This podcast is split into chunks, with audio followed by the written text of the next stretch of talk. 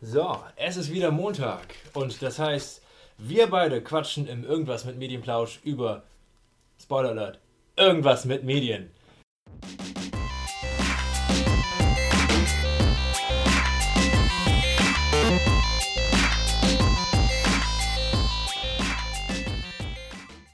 Äh, das war ganz spontan tatsächlich. Heute reden wir weiter über ähm, Sucker Punch Productions, ein Entwicklerstudio, was wunderbare Videogames macht.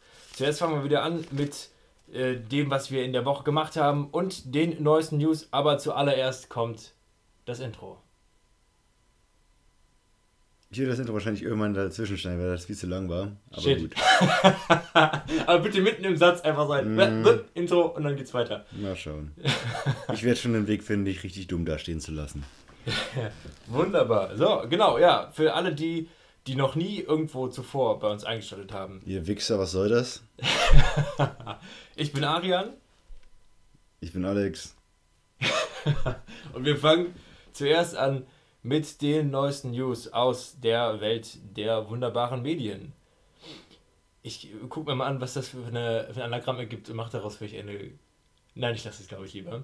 Die neuesten News. So, Alex, willst du anfangen? Was ist dir besonders in, ins Auge gefallen diese Woche? Es ist wohl so, dass wir jetzt wissen, wann die Xbox erscheinen wird. Aber es ist halt auch irgendwie nichts Neues, weil jeder hatte sich schon gedacht, sie wird irgendwann im November erscheinen. Wow, was eine Überraschung, kurz vor Weihnachten. Wer hätte damit nur gerechnet? Vor allem, weil dieses Jahr eh nur noch nicht allzu viele Monate über, überbleiben, nämlich genau vier Stück. Deswegen ist nicht so Ja. überraschend. Was aber, überrasch was aber überraschend ist, tatsächlich, dass äh, Halo Infinite verschoben wurde, was eigentlich das, ein Launch-Titel werden sollte. Launch-Titel heißt, dass es mit der Konsole rauskommt. Und das ist halt schon ein herber Schnack, weil wenn du an Xbox denkst, denkst du eigentlich direkt an Halo bzw. den Master Chief. Ist quasi das Exclusive der Konsole, das Maskottchen von Xbox. Und das ist halt schon ein harter Schlag in die Fresse, würde ich sagen. Wurde aber auch unter anderem mit Corona begründet und es wird halt auf das nächste Jahr verschoben. Ja, ich finde, das ist. Das, ist, das sind schon üble News, weil wenn da jetzt kein guter Launch-Titel, ich meine, der Konsolenkrieg ist generell gerade ziemlich heiß. Wenn da kein anderer guter Launch-Titel steht, dann. Der Konsolenkrieg ist heiß. Ja, die bettet sich ja momentan. Die, die, generell ist es ja wie so ein äh, Mexican Standoff. Beide warten, bis der andere den, Pre den Preis quasi droppt, um dann zu schießen und zu sagen, wir sind günstiger. Äh, Ja, jede gut. News, die irgendwie kommt von, von Sony, wird von Microsoft aufgefressen, genauso umgekehrt. Also, das ist schon was, da wird wahrscheinlich, poppen wahrscheinlich die Champagnerflaschen im Mhm. Sony Headquarter. Im Kontext aber von der Xbox hat Phil Spencer bei der Talkshow von Gary Witter, bei der Animal Crossing New Horizon Talkshow, über Ah, die geil. ich auch schon mal geredet habe, im Zuge von Joseph blablabla Vlog Roberts oder wie der heißt. Vogue Roberts Vogue Roberts. Äh, Phil Spencer, also der CEO, glaube ich, von Xbox. Ne? genau, meinte, dass es ihnen schon lange nicht mehr darum geht, äh, um die Anzahl der verkauften Konsolen, sondern um, um das äh, Erlebnis drumherum. Sonst würden sie nicht so viel in den Game Pass investieren, sonst würden sie nicht dafür sorgen, dass man auf der Xbox und auf dem PC zocken kann. Die würden nicht in Xcloud investieren, dass du äh, auf dem Smartphone die Dinger zocken kannst. Also ihm geht es wohl nicht mehr darum, wie viele Konsolen, also möglichst viele Konsolen zu verkaufen. Ist vielleicht auch der richtige Schritt für sie, Ja. weil das ist halt im Moment für mich so das Alleinstellungsmerkmal der Xbox, weswegen sogar ich überlege mir irgendwann zur PS5 noch eine Xbox zu kaufen, damit ich unter anderem endlich mal selber Halo spielen kann und die beiden Ori-Titel in hübsch. Ich könnte sie zwar auf der Switch spielen, aber das sieht halt so schön aus, das wäre verschwendet. Ja, definitiv. Gerade auch so Farben und, und Effekte. Ist schon- Und Fable, hallo? Es kommt ein neues Fable, irgendwann. Hätte Irgendwann. Ich, ja, Irgendwann zusammen mit Elder Scrolls 6. Ich, da hätte ich halt auch, halt auch mega Bock drauf, so. Deswegen. Ha. Ja, das waren so die Xbox-Dinger. Ja, dann habe ich, ich habe eins, wenn wir gerade bei neuen Konsolen sind, noch, oh, Moment, so in der Mitte, äh, zu dem äh, Controller von der PlayStation 5. Ach, du hast es rausgefunden. deine- genau, deine ich habe mir kryptische kryptische Notiz. Notizen gemacht, aber äh, es gab ein paar neue Informationen zu den Controllern, äh, zu den DualSense-Controllern und auch jetzt zur Akkulaufzeit. Ähm, der Akku vom neuen Controller für die PlayStation 5 hat 1560 äh, Milliampere. Und zum Vergleich, die PS4-Controller hatten 800 mAh, also knapp die Hälfte. die ganz neuen, es gab ja dann immer wieder neue Versionen, die neueste Version hat 1000. So.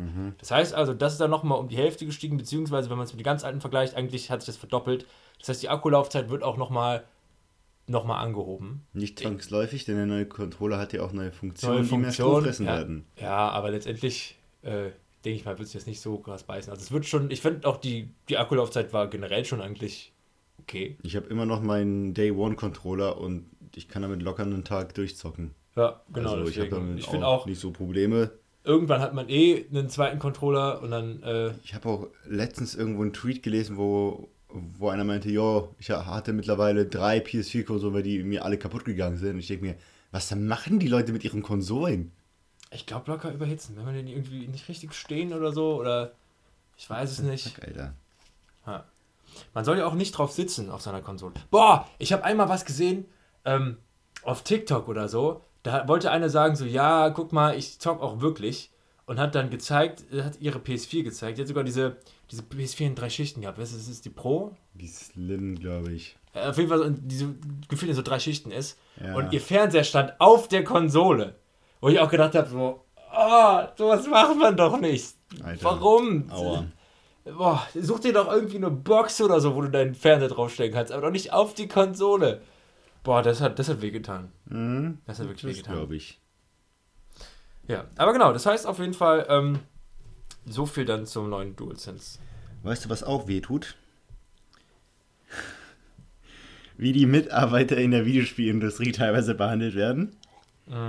Und ähm, Ich ahne schon. Nee, diesmal nicht, noch nicht Ubisoft.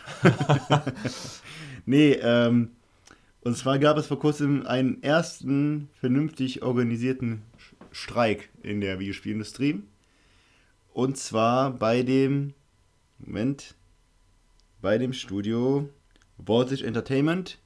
Voltage. Voltage Entertainment ist, die machen vor allem so Graphical Novel Games, also vor allem für Mobile-Dinger, Apps. Ja. Und zwar ging es in dem Fall um das Spiel Love Struck Choose Your Romance. Also Genau. viel Text einfach nur, du entscheidest dich für irgendwas. Es ist genauso, wie Ja. du es dir vorstellst. Du kannst dir deinen Partner aussuchen und hast halt eine Liebesgeschichte. Und jedenfalls ähm, 21 Writer, also Autoren, sind für 21 Tage in den, in den Streik gegangen mit der Hilfe der Campaign to Organize Digital Employees. Hm. Abkürzung ist Code. Haha. wow. Ja, die haben sich dann Voltage Organized Workers genannt. Und die wollten halt vor allem äh, bessere Bezahlung und mehr Workplace Transparency, also dass halt alles besser offener kommuniziert Ja. wird. So habe ich Ja. jetzt verstanden. Und die haben diesen Streik gewonnen. Ihr, das Gehalt wurde durchschnittlich um 78% angehoben. 78 Prozent. Oh. Die höchste Gehaltssteigerung war bei 94% und die niedrigste bei 66%. Alter, krass, 66 ist ja schon ordentlich. Eben, Krass. ja. Und ähm, Wo, wo, wo war das? In Das Amerika, müsste, das müsste, ja, ja, doch, doch, doch, weil die, weil Code gehört zu CWA, Communication Workers of America. Ah, Irgendwie okay. sowas. Ja. Ja. Und das ist halt so, so bescheuert, weil die App verkauft sich halt offenbar wie blöd. Und die haben die halt trotzdem zi- ziemlich ausgenommen, aber sie haben sie auch unterschätzt, weil das sind keine äh, Angestellten, das sind freie Mitarbeiter, also Hm. contracted. Und die hatten halt so gewisse Sorgen, weil sie halt nicht fair behandelt worden sind und halt relativ wenig verdient haben und haben sich dann einfach mal zusammengeschlossen und ähm, haben das halt sehr, sehr lang geplant, bevor sie den Streik an die Öffn Öffentlichkeit ge gebracht haben. Haben dadurch aber auch äh, Un- Unterstützung von der Industrie bekommen und von den Fans. Und zwar unter anderem durch GoFundMe. Da haben Fans dann 9000 Euro zusammengespart, um ähm, die Lost Wages, also die Fell nicht Ach bezahlten. so, dass sie da halt nicht gearbeitet haben. dann. Genau, genau, Ja. um das quasi zu überbrücken, den Streit. Und 4000 Unterschriften für eine Petition. Ja, und das ist jetzt, soweit ich weiß, der erste richtige Streik in der Videospielindustrie, wo sich alle mal, wo sich mal ein paar Menschen zu- zu- zusammengetan Oh, haben. man und sieht ja, Ergebnis war ja waren. echt wirklich ziemlich erfolgreich. und ähm, wer weiß, welche Steine das noch ins Rollen bringen wird. Oh Mann. Überleitung. Ja. Apropos Rollen und Unterschriften. Ich bin gespannt. Die Rocket Beans Community Oh Gott. Oh, okay. Fuck.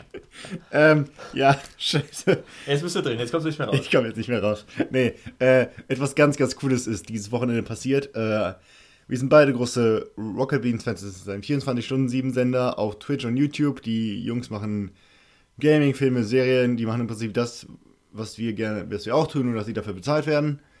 Und äh, ein Community-Mitglied, der Tino Albrecht, hat ähm, zu einem Spendenaufruf, also der hat einen Spendenaufruf gemacht, weil der halt eine un unheilbare Krankheit hat und im Rollstuhl sitzt. Und das, ich sag mal, so ein Basisrollstuhl ist, der ihm halt nicht die volle Mobilität ermöglicht, wie zum Beispiel an den Strand zu fahren. Hm. Und der hat halt zu diesen Spenden, zu, zu diese, hat sich mit seiner Spendenbitte an die Community gerichtet. Das wurde dann, dann auch halt von den großen Gesichtern von hinter Rocket Beans wie Simon Kretschmer und Etienne Gade nochmal gepusht. Und innerhalb von fünf Stunden kamen 40.000 Euro zusammen. Was, ja, von fünf Stunden, schon krass. Ja. Ja, ich habe jetzt nicht nachgeschaut, wie groß die Bohnen-Community eigentlich ist, aber starke Leistung. Fand ich verdammt cool. Sind ja auch vor allem, also die Community an sich ist, glaube ich, ziemlich groß, aber die Frage ist auch, wie aktiv du bist und dann noch, ja. Äh, ob du bereit bist zu spenden, ob du was übrig hast, ob du. Ja, ja und halt vor allem, wie viel dann, weil da frage ich mich halt, wie viel haben auch die Mitarbeiter bei Rocket Beans vielleicht auch selber in die Kasse getan oder die Firma an sich selbst auch noch. Aber ja. war, es ist eine verdammt coole Aktion. Sehr, sehr cool. Auf ich folge jetzt auch seinem Twitter-Account, weil ich einfach wissen will, wie, wie sich das entwickelt mit dem Rollstuhl und inwiefern dann seine Lebensqualität gesteigert wird. War eine echt coole Aktion. Hm. Und cool. eine böse Überleitung. Ja. ähm, ja, ich habe nichts Überleitendes, aber äh, ich habe noch. Ah, komm, ich mache einfach mal was, was random hier. So ein, zwei kleine Sachen. Ich habe zwei Sachen, die man relativ kurz abfrühstücken kann. Ähm, und zwar, äh, das neue Call of Duty wird ziemlich wahrscheinlich Cold War heißen. Das ist jetzt schon irgendwie. Ne? Hatten wir schon mehrmals, glaube ich. Genau. Was ich ganz interessant finde, ist, dass es momentan immer wieder so kleine Teaser und Easter Eggs gibt. In anderen Call of Duty-Spielen, zum Beispiel in äh, Warzone in Bunkern äh, ziemlich gut versteckt und unglaublich krass verschlüsselt und so. Easter Eggs. Easter Eggs, genau. Mit denen dann aber äh, Sachen angekündigt werden für äh, Cold War. Und mit denen du dann irgendwie auf eine Website gehen kannst und da werden dann Kassetten freigeschaltet und so. Das fand ich interessant. Ich finde das cool, dass äh, Entwickler jetzt auch auf solche alternativen Wege für so ähm, Announcements und sowas zurückgreifen. Mhm. Ähnlich wie auch äh, so Happenings in, in Fortnite und sowas passieren. Außerdem ähm, wird der Service Twitch Prime, beziehungsweise der, die ganze Gaming-Sparte von Amazon jetzt zu Prime Gaming umbenannt. Und äh, die wollen das auch ein bisschen aufziehen wie äh, Origin Access von EA, dass du da auch immer monatlich irgendwie freie Spiele hast und so. Also dieses typische Gaming-Modell im Prinzip. Okay. Ja, letztendlich, also wenn ich es richtig verstanden habe, ist es einfach nur eine neue Namensgebung, damit das alles so zusammenpasst. Dass du halt Prime Music hast, Prime äh, Video, Prime Gaming. Und das was finde ich dann bei Prime Gaming? Nur die Amazon Games oder? Nee, nee, also es sind schon, also es sind jetzt keine nennenswerten Spiele, sowas wie Metal Slug 2 und sowas sind dabei. Eher so Klassiker und Indie-Spiele, so kleinere Sachen. Okay. War jetzt Warsaw, Saw, äh, also kleinere Spiele, die werden sich aber auch wahrscheinlich dann hin größere mal angeln, vielleicht auch mal Exklusivsachen angeln. Klar, die eigenen Spiele pushen, aber ähm, da soll es auch neue Twitch-Features und sowas geben. Da, aber die wollen die Sparte jetzt weiter ausbauen. Und das ist gestartet mit der Benennung zu einem zum Prime Gaming, dass es halt in diese Prime-Familie reinpasst. Okay. Ja. Aber ich glaube, die werden nicht so krass werden wie Epic Games, weil Epic Games momentan wirklich einfach nur gute Arbeit leistet. Und zwar hat Epic sich auch ein bisschen mit Apple angelegt. Ich will dir nicht deine News vorwegnehmen, ich habe nämlich was ganz anderes. Ich hab, das war ein Artikel auf Polygon, den ich sehr, sehr interessant war. Hm. Und zwar, wenn du irgendwas im Apple App Store, iOS Store, wie heißt das Ding eigentlich? Äh, Apple Store.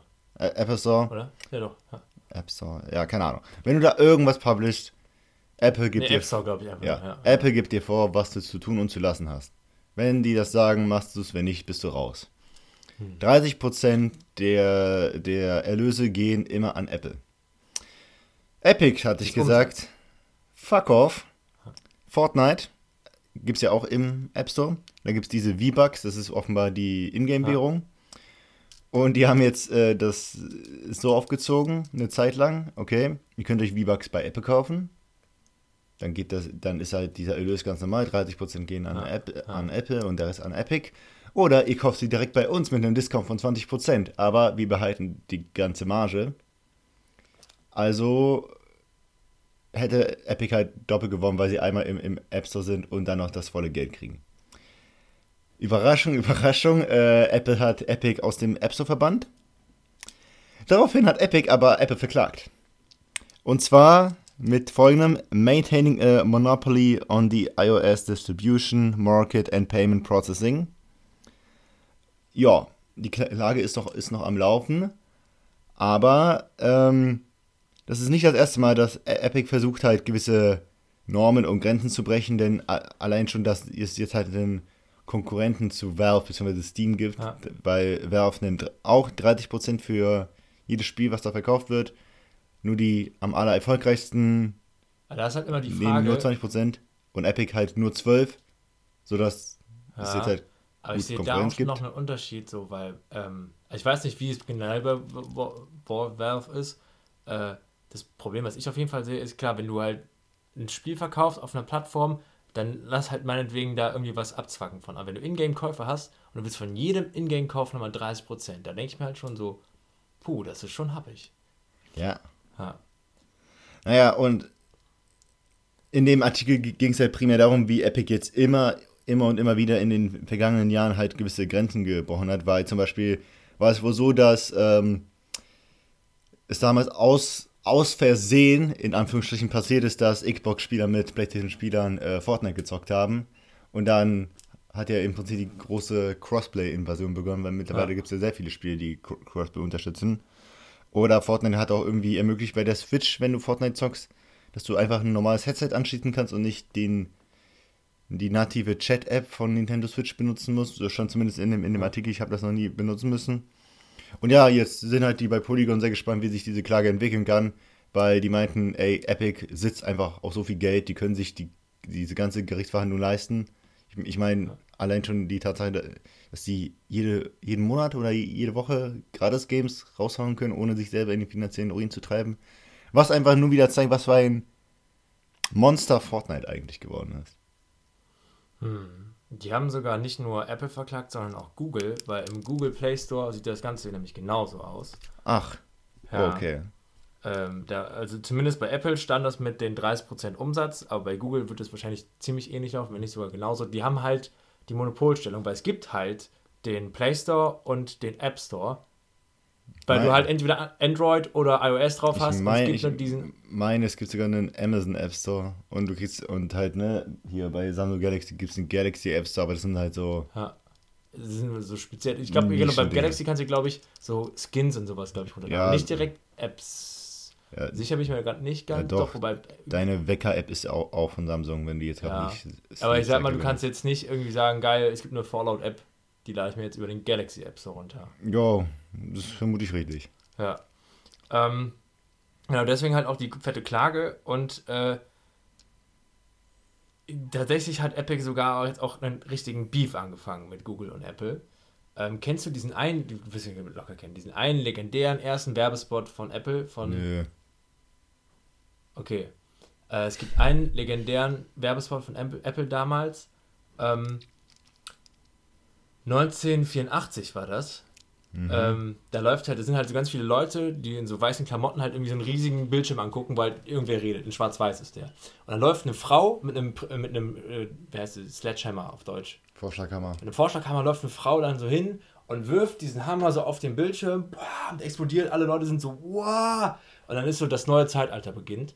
Ähm, das ist ein bisschen angelegt an hier George Orwell, ähm, diese ganzen George Orwell-Sachen halt. Ich habe gerade wieder vergessen, wie das 19. Gibt es auch ein Buch von George Orwell, was halt so Ich weiß gar nicht mal, wer George Orwell ist. ähm, ein Autor, der halt Bücher geschrieben hat Okay. über ähm, viel auch so Cyberpunk-mäßig. Okay. Also nicht unbedingt Cyber, ja, Roboter, Androiden, äh, Okay, Zukunft, Surveillance und so weiter. Auf jeden Fall war das halt so damals schon, das ist eigentlich ein, man kennt ihn irgendwie Mhm. eigentlich. Ähm, Und äh, Fortnite oder Epic haben jetzt halt diesen Trailer nachgestellt in Fortnite, also mit Fortnite-Charakteren, wo halt Fortnite-Charaktere halt auf einen riesigen Bildschirm gucken, wo ein riesiger General ist, der den Kopf eines angebissenen Apfels hat, halt so redet und dann kommt halt so ein farbiger Charakter, also alles ist schwarz-weiß und nur dieser Charakter ist halt farbig, äh, in Farbe, läuft dann halt auch mit einem Hammer hin, wirft den Hammer hin, als es auf den, auf den Bildschirm, das explodiert halt und dann steht da auch ganz fett ähm, Stop 2020, become 1948. 84, sorry. Also Stopp, mhm. Stopp 2020, äh, becoming 1984. Hashtag Free Fortnite. Also schon ein direkter Move gegen Apple. Das heißt, da wird schon ziemlich viel Beef kommen. Äh, Spotify und Tinder positionieren sich hinter Epic. Äh, Spotify sind schon lange, im, genau wegen, des, wegen dem Kram im Beef mit ähm, den Play Stores und den App Stores, äh, weil die das auch nicht einsehen, weil die halt auch unglaublich viele äh, Abzüge zahlen. Das klingt ja wie, wie, wie in so einem Cyberpunk-Setting. Man wehrt sich langsam gegen die großen digitalen Monopole. Ja, äh, es wird jetzt ein bisschen, äh, was man Epic vorwerfen kann, ist es, dass die halt ihren eigenen Beef jetzt gerade so ein bisschen weitertragen, weil sie sagen halt auch selber, sie machen das halt für alle, um das generell zu ändern. Jetzt kann man mhm. natürlich sagen, so, okay, es ist gerade ein bisschen Publicity, die wollen es einfach nur, ne, äh, ihr eigene Bedürfnisse zu groß treten. Aber. Man kann alles negativ reden. Genau. Ich finde es interessant, ich bin gespannt, wo das hingeht und ich würde mal behaupten, dass äh, Google und Apple nicht die Entwickler sind, die einfach klein beigeben und sagen, okay, das sind, glaube ich, eher die, die dann ähm, auf die Vollen gehen und ordentlich Kontra geben. Also das könnte, glaube ich, in den nächsten Wochen sehr interessant werden. Ja. Ha. Aber ich muss sagen, ich stehe irgendwie hinter Epic. Also gerade sind sie mir sympathisch. Aber man ist halt immer irgendwie für den für den Wie gesagt, ich find, 30% sind auch echt viel. Wenn du überlegst, ja. also ich finde das nicht verkehrt, wenn du eine App anbietest und die kostet was und du einmalig für die Kosten, die du zahlst, um die App runterzuladen, zahlst. So, fertig. Ähm, aber wenn du dann halt so In-App-Käufe hast, gerade so Fortnite, die es ist ja gerade, es, existiert ja durch In-App-Käufe, mhm. da 30% dauerhaft, das ist schon, das ist schon ordentlich viel. Ja. ja. Definitiv. Vor allem, da muss man sich halt auch mal überlegen, wie viele Leute überhaupt das Mo Mobile zocken, ne?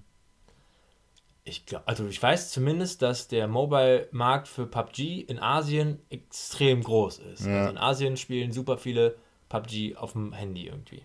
Ja, das ist einfach crazy. Ja. Aber kommen wir mal weg von dem Videospielen. Nur ganz, ganz kurz, ein kleiner Exkurs zu was anderem. Und zwar, jetzt wirst du blöd gucken zum ersten FC Köln. Okay, what the fuck? Ja, da war eine geile Social Media Aktion. Ich hab's einfach nur gefeiert. Und zwar hat der äh, FC auf Twitter einen Screenshot von einer Kündigung gepostet.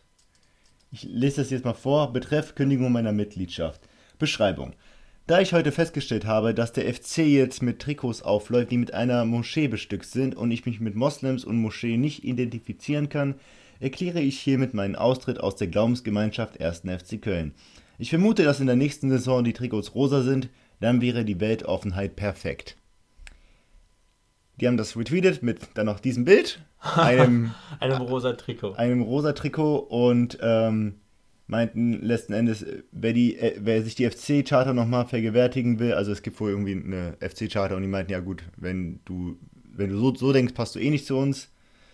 Und dann haben sie nochmal Stellung bezogen, die Moschee steht symbolisch für die große türkische Community in Köln, in der es sehr, sehr viele eingefleischte FC-Fans gibt. Sie ist ein Teil der Kölner Skyline geworden. Das geht unabhängig davon, wie man politisch zum Betreiber der Moschee steht.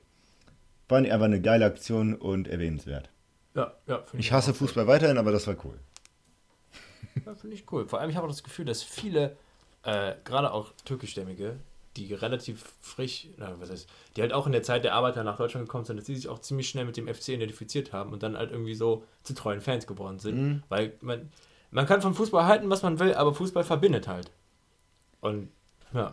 Man kann auch sagen, Sport verbindet. Ja, Sport verbindet, ja. ja. ja. Aber, Mannschaftssport, so. Ja, Mannschaftssport. Aber bei Fußball ist halt einfach, weil wenn du irgendwo neu bist und du wirst halt Fan von dem Fußballverein und gefühlt 90% dieser Bevölkerung stehen auf Fußball, dann hast du halt, dann hast du also einfach irgendwie. Vor, vor allem in Deutschland, in den ja. Staaten wäre es eher Football, wobei da hättest du Football, Baseball und Basketball. Ja. Auch eine Sache, die, die mich in Deutschland einfach, das einfach nur, alles ist nur Fußball. Es gibt so viele Sportarten.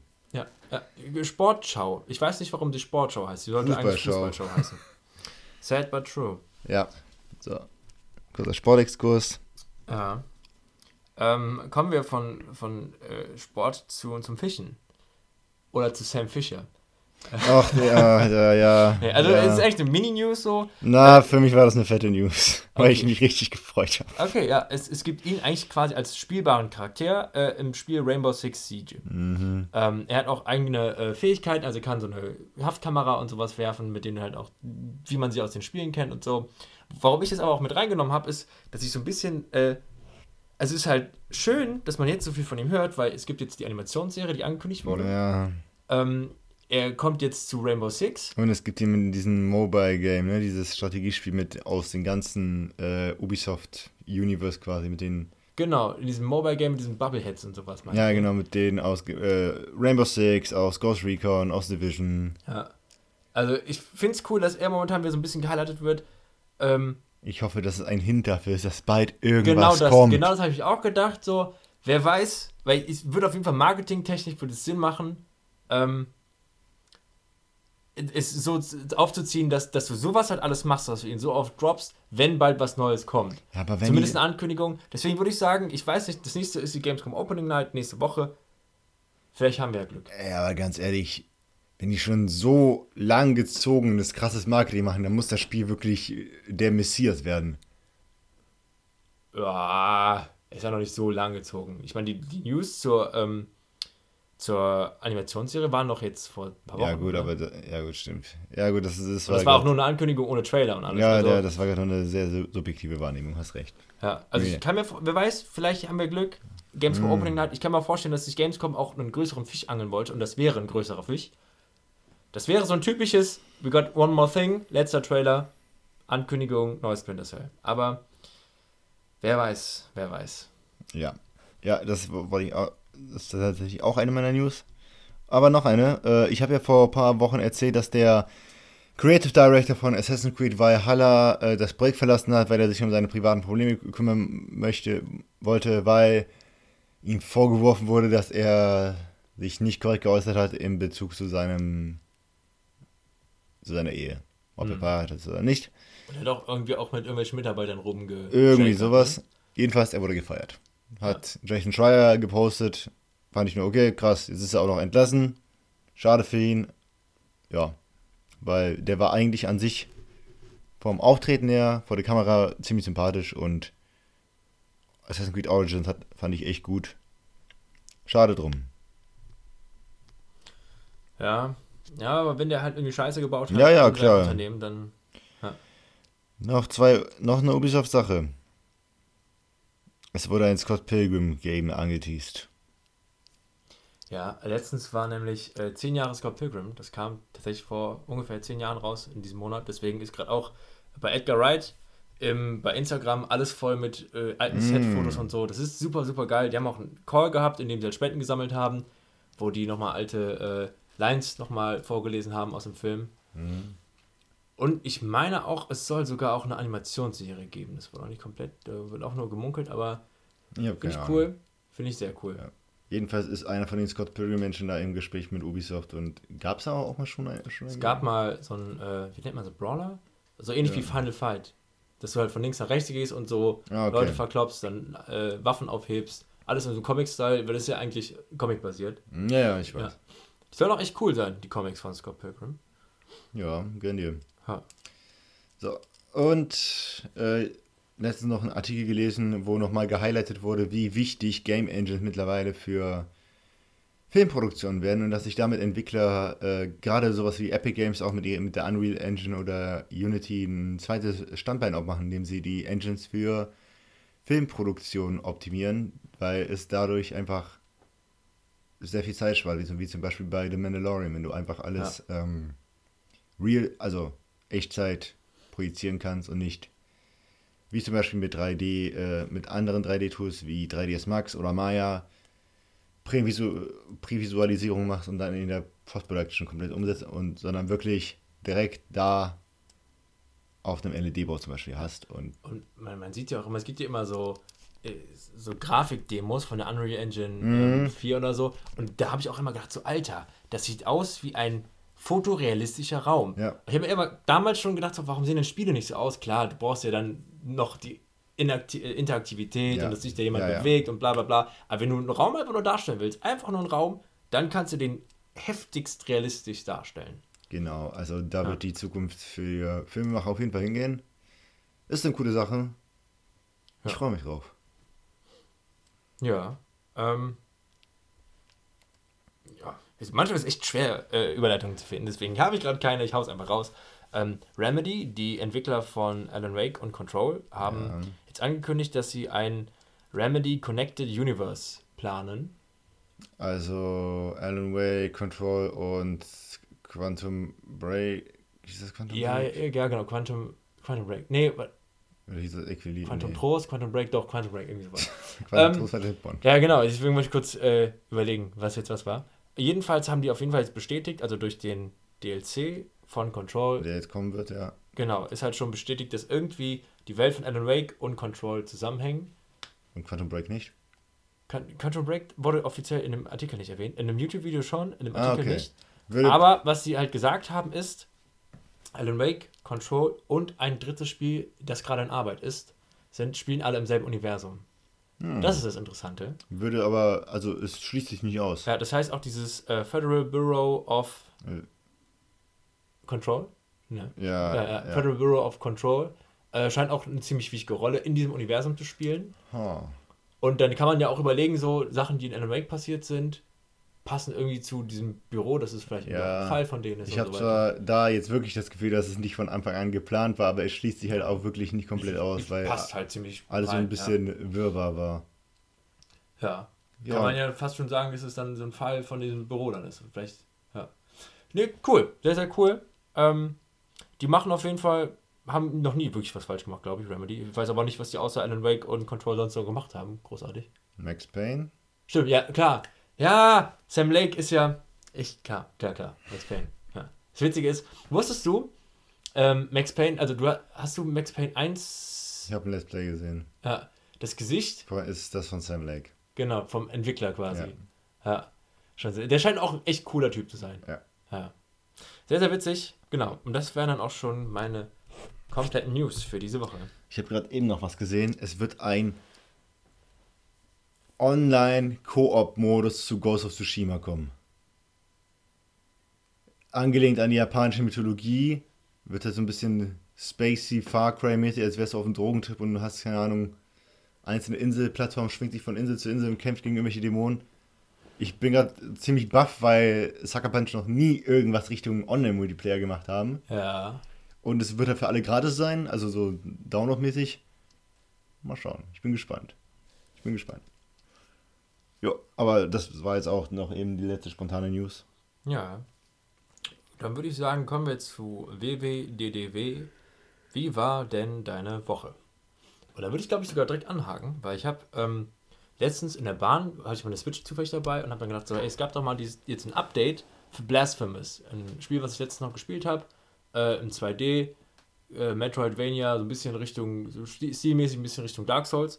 Und ähm, da gab es ein fettes Update und ich habe mal reingeguckt, was da alles so geupdatet wurde, weil du gerade eben von, von dem Mhm. Update zu Ghost of Tsushima erzählt hast. Und alter Schwede, da habe ich gedacht, so, Junge, Junge, das ist für ein gerades Update schon echt viel. Neuen Boss und neues Areal oder sowas, ne? Viel mehr. Äh, es gibt neue Bosse, neue Areale, die gibt es aber alles von New Game Plus. Ich weiß ja nicht, ob ich das nochmal neu starte. Die haben teilweise ähm, Sachen neu gezeichnet, die haben Animationen neu gezeichnet, es gibt neue Moves, ähm, es gibt neue Charaktere, es wurden teilweise Sachen neu vertont. Äh, es gibt eine spanische Tonspur jetzt auch für jeden, weil das Spiel halt aus Spanien kommt und wenn du das dann komplett auf Spanisch haben willst und so weiter. Äh, es gibt neue Modi, Bosse wurden korrigiert, was ich sehr gut finde, weil ich habe auch, glaube ich, bei uns schon, äh, als ich meine Meinung zu dem Spiel gesagt habe, auch gesagt, ich fand es gut, aber du merkst halt so ein paar Kinderkrankheiten. Auch gerade so, es ist blöd, wenn du von einem Schlag getroffen wirst und deine Erholzeit ist so gering oder so lang, dass du direkt wieder getroffen wirst und direkt wieder und das fühlt sich unfair an. Und genau das haben die halt auch behoben, anscheinend. Die haben das Balancing angepasst. Ähm, und noch ein paar weitere Sachen. Das war echt, das war eine Liste, die dann bei mir beim Spiel kurz aufgeploppt ist, wo ich gedacht habe, so, okay, ich scroll weiter, denke so, ah, das haben die auch gemacht, ja cool. Okay, das haben die auch gemacht. Das, die haben die Karte angepasst. Du kannst jetzt auch Markierungen setzen und so. Die, die haben quasi einmal komplett das User-Feedback, was sie wahrscheinlich bekommen haben, alles eingebaut. Wo ich denke so, Alter, das ist sehr cool. Ähm, auch für ein kleines Studio, echt super, super. Game Kitchen heißt es, glaube ich. Äh, super, super cool. Also ich finde es geil, wenn äh, Entwickler noch solche Updates draufpacken und auch gratis einfach sagen, so hier, bitteschön. Paradebeispiel No Man's Sky. Ja, stimmt, stimmt, ja. Aber bei, bei No Man's Sky war das auch wirklich, da Ja, war auch ja, harsche ja. Kritik. Bei denen war das jetzt so, das hat ja so funktioniert. Ja, ja. Ja. ja. Nö, Das fand ich sehr, sehr cool. Da habe ich auch gedacht, so, Alter, Hut ab vor denen. Äh, Respekt. Jetzt ärgert es mich natürlich ein bisschen, dass ich das Spiel nicht irgendwie zwei Wochen später gespielt habe. Mhm. Und dann auch schön, auch mit dem ganzen Gebälzen, aber nö, finde ich, finde ich sehr cool. Auch, dass sie die, auch die Animation teilweise angepasst haben, die Längenanimation, also wirklich sehr, sehr viel Balancing, aber auch schöne Sachen, kosmetische Sachen, Mhm. Story-Sachen. Ziemlich cool. Ja, nice. So, was hast du denn so? Äh, ich habe Ghost of Tsushima weitergespielt, bin jetzt im letzten Story-Abschnitt, also vermeintlich letzten Story-Abschnitt, weil die Insel ist in drei Areale unterteilt und ja, das jetzt geht es, jetzt hatte ich Story mal so ähm, richtig emotionalen Kern bekommen in meinen Augen, also schon fast Red Dead Niveau meiner, nach Mhm. meinem Empfinden. Habe jetzt aber nicht so viel weitergespielt, weil irgendwie keine Ahnung. Ich habe dieses Wochenende zu viele Menschen sehen müssen. Da hatte ich keine Zeit zum Zocken. Leider. ja. Und ansonsten habe ich noch ähm, Umbrella Academy zu Ende geguckt. Serie ist an sich echt cool. Die zweite Staffel hat mir nur nicht so gut gefallen, weil den Plot von der zweiten Staffel hätten die in die dritte Staffel einbauen sollen, weil man in der zweiten Staffel noch nicht so familiar ist, also so Ja, bekannt ist mit den, Char Charaktere. mit den Figuren, genau. Ja. Genau. Aber hat an sich trotzdem funktioniert. Ich freue mich jetzt richtig auf die dr- dritte Staffel, weil der Ausgangspunkt der zweiten ist mega interessant. Und ja, was habe ich noch gemacht? Ah ja, ich habe mit Assassination Classroom angefangen. Ähm, ist mal wieder ein Anime, wer hätte es gedacht? Ich gucke ja gar keine Animes quasi, ne? Äh, da geht es darum, äh, es ist ein Außerirdischer, Warte, ein Außerirdischer hat den Mond, Mond fast zerstört komplett. Ist jetzt auf dem Erde gelandet. Und er muss getötet werden, damit, der, damit die Erde nicht zerstört wird. Und aus irgendwelchen Gründen unterrichtet er eine Klasse in der Schule. Ich habe mir gerade noch so, ich, ich wusste auf jeden Fall, dass er Lehrer ist, aber ich dachte, mir Ja. so, okay, wie kam es dazu, dass er. Das, okay. da, da, das Verstehen, das wird dir auch halt nicht erklärt, wieso, wieso er das unbedingt tun möchte. Nicht mehr die Regierung versteht das, aber er möchte unbedingt lehren. Und zwar lehrt er die Klasse einer Eliteschule, aber in der Eliteschule ist das die Klasse von denen, die quasi dazu bestimmt sind, einfache Arbeiter zu werden. Und aber ihre- dafür auf eine Elite-Schule und gehen. ja, ja, du hast halt immer überall immer so ein bisschen Kaffeesatz, ne? Ha. Und äh, die Kinder haben halt von der Regierung den Auftrag, dass sie versuchen sollen, den, den umzubringen, versuchen, den halt immer wieder im Unterricht zu töten. Aber gleichzeitig bonden, bonden die halt auch sehr stark, weil er halt echt ein cooler und guter Lehrer ist. Und ja, ich bin gespannt, wo das noch hingeht. Ich gucke es eigentlich nur, weil. wie viele Staffeln Äh, hat das? was? Wie viele Staffeln hat das? Das hat nur zwei Staffeln, das sind, glaube ich, grob 50 Folgen. Das geht noch voll klar für ein Anime. Ich bin, Für die Story aber schon interessant. So. ja, ich bin halt wirklich, wirklich sehr gespannt, weil ich habe in einem Podcast im Plauschangriff hat Wirt halt gesagt, dass es echt erstaunlich gut ist. Vor allem das Ende soll sehr emotional sein. Kann man sich auch irgendwo denken, dass es sehr emotional wird. Und ja, ich bin sehr neugierig, wie es da weitergeht. Und was ich jetzt diese Woche machen werde, Naruto Shippuden weitergucken. Ich habe eine Möglichkeit gefunden, es zu gucken auf Deutsch. Welcher Seite? Oder ist es ein Geheimnis? Ich habe eine Möglichkeit gefunden. Ja, ey, das finde ich aber kacke, wenn die es einem so schwer machen. Dann denkst du, ich will es ja offiziell gucken, aber Ja, Ihr gebt mir halt nicht die- es, gebt es, die ist, es ist wirklich so. Ich habe sogar bei Crunchyroll nachgeschaut. Da könnte ich auch mit Abo machen. Würde ich auch machen, wenn es wenigstens mit der deutschen Tonspur wäre. Aber nein, es ist japanisch mit Untertiteln. Ich habe per se nichts gegen japanische Tonspur. Aber wenn ich eine Serie in einer Sprache angefangen habe, kann ich nicht nach 200 Folgen wechseln. Das geht nicht. ja, ja. Das geht einfach nicht. definitiv. Deswegen will ich auf Deutsch gucken und boah, ich freue mich so sehr, dass ich das weiter gucken kann. Oh Gott. Ich freue mich so sehr. Ja, sehr geil. Es müsste mir eigentlich jemand beide Beine brechen, damit ich durchgehend gucken kann. Oder nee, eher die Finger, damit ich nicht, weil ich glaube, mit gebrochenen Beinen könnte ich immer noch im Homeoffice arbeiten, aber ja. einfach beide Hände brechen. Da könnte ich nicht mehr arbeiten. Los, Arian, schlag zu, schlag zu! äh, ja. Ah, und na, noch eine Sache. Ich habe mit meinen Kumpels noch Naruto Shippuden Ultimate Ninja Storm 4 gezockt und das hat letzten Endes ausgelöst, dass ich äh, nach einer möglich Möglichkeit gesucht habe, es wieder zu ähm, gucken. Und das Spiel die macht Spiele einfach, sind auch echt wirklich Das gut. Spiel macht mega Bock. Ich werde ja. mir auch noch für die Switch holen, weil gerade für die Switch bietet sich sowas mega an. Ja. Nee, ich bin jetzt wieder voll im Naruto-Fieber. Ich hab Bock. Ja. Ja, ich muss auch irgendwann mal, glaube ich, weiter gucken. Ich habe so viel Gutes über Shippuden gehört. Ich habe auch, glaube ich, ich habe das normale Naruto bis zum Ende geguckt. Was? Ja. Also ich, warte, sag mal ganz grob, wo ist das normal, das Ende vom normalen Naruto? Soll ich dir das Ende verraten? Nee, irgendwas Grobes, damit ich ungefähr weiß, ob das passt. So. Orochimaru, sagt dir was? Ja, klar. Sasuke? Ja, der war irgendwann bei dem. Boah, aber ist ja gut, ich merke aber schon, dass ja natürlich alles schon. Ich weiß auf jeden Fall, dass das. Boah, was ist, weiß ich denn noch alles? Irgendwas mit einem riesigen Frosch. Hiraya, ja. Ja. Jutsu des vertrauten Geistes. Ja. Das kam alles in Naruto vor, das ist richtig. Wo ungefähr? Macht das denn Sinn? Das war schon weiter fortgeschritten. Okay, weil ich glaube ich, das, was auf RTL 2 lief, habe ich komplett durchgeguckt. Okay, weil das. Das müsste ungefähr das normale Naruto Mini-Spoiler, das Ende von Naruto ist halt quasi, dass Sasuke das Dorf verlässt, um bei Orochimaru zu lernen. Ja, nee, dann, dann müsste ich, glaube ich, komplett geguckt haben. Das heißt, danach, könnte eigentlich bei. Danach kannst du noch, wenn du möchtest, auf Netflix fünf Staffeln mit Fehlerfolgen gucken.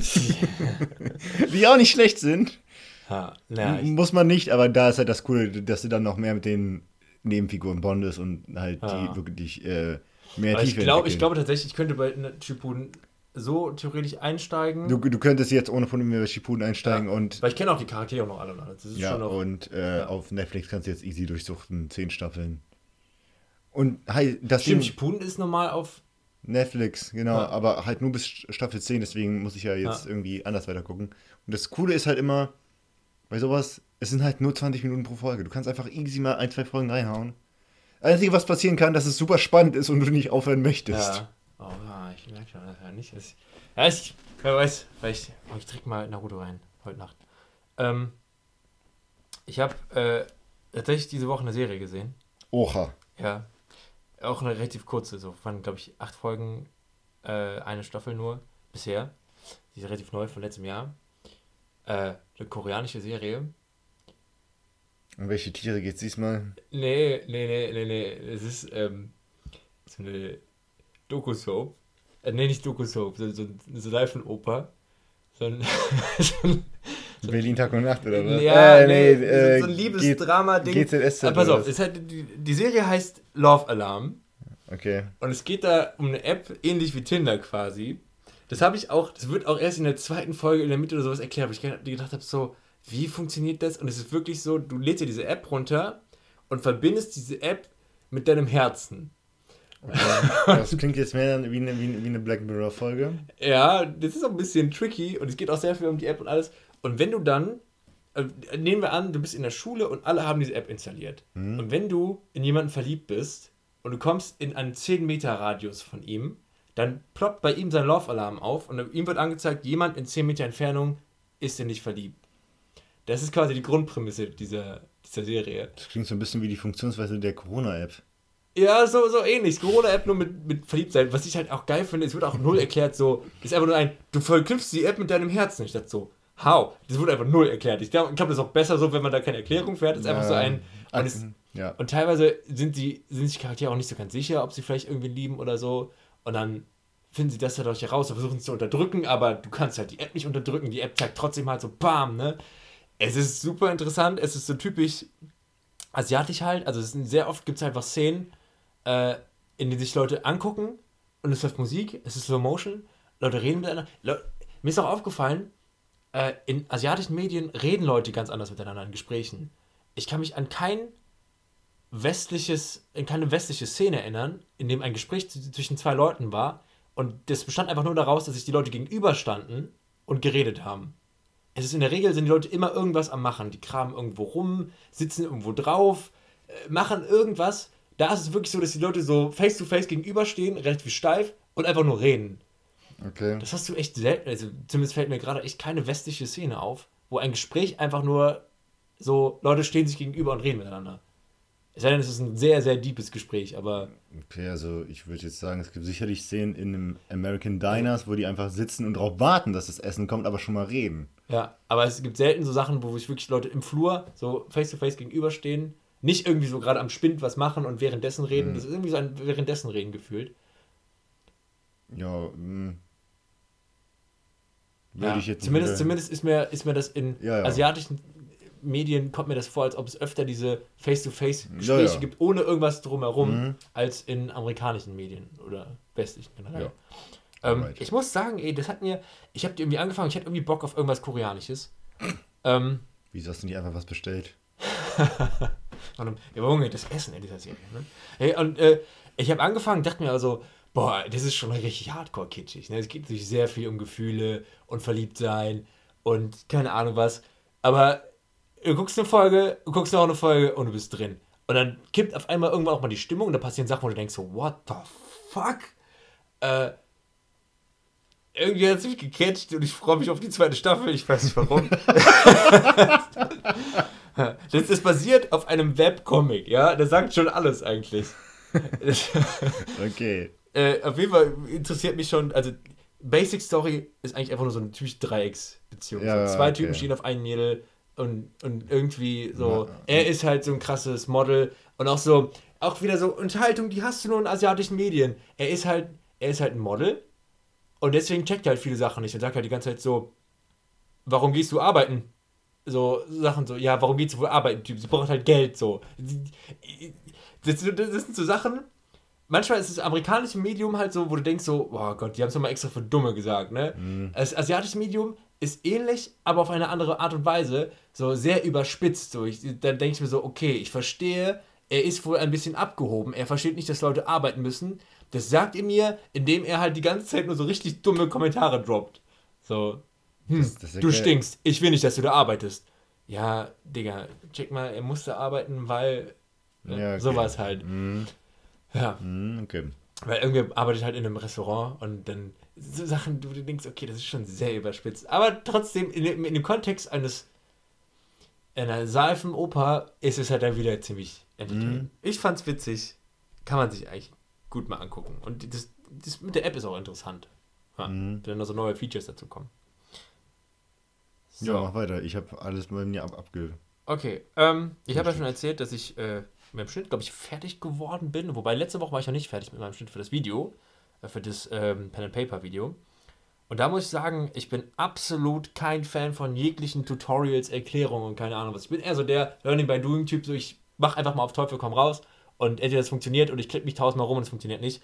Hab jetzt aber gedacht, so, ey, das macht bei so einem großen Programm echt keinen Sinn, einfach Ach, drauf loszuarbeiten. Wirklich? Hab mir deswegen Tutorials angeguckt und ich muss sagen, ähm, ich mag Tutorials überhaupt nicht. Für Programme auch vor allem nicht, weil es ist immer so ein, die Leute reden mir zu viel. Äh, die Leute haben ein 30 Sekunden Intro, was ich mir angucken muss, was ich nicht gucken will. Äh, kann, die Leute reden um, um den heißen Brei herum und erklären die Sachen, wo es dir gerade wichtig wird, dann überspringen sie die ganz kurz. Ich denke so, "Pf, genau das muss ich doch wissen. So. Äh, ich habe aber eingefunden, einen YouTube-Channel, wo ich sagen muss, Alter, ich, du merkst halt, dass dir YouTube-Videos echt gefallen, wenn du die nochmal kommentierst und sagst so, hey, das hat mir gerade richtig geholfen, wenn du einen Kommentar machst, der mehr als ein Satz ist. So. Generell schon Kommentare machen, aber so, da habe ich Andreas Ab heißt der Typ.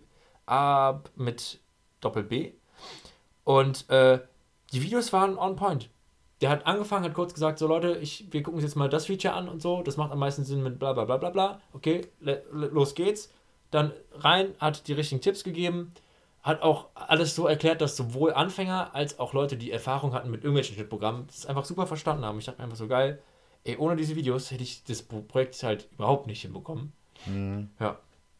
Ähm, außerdem, apropos Video, ich habe diese Woche auch, also vorgestern, vorvorgestern, Freitag, keine Ahnung, äh, ein kleines Video gedreht für ähm, das Experion in Köln.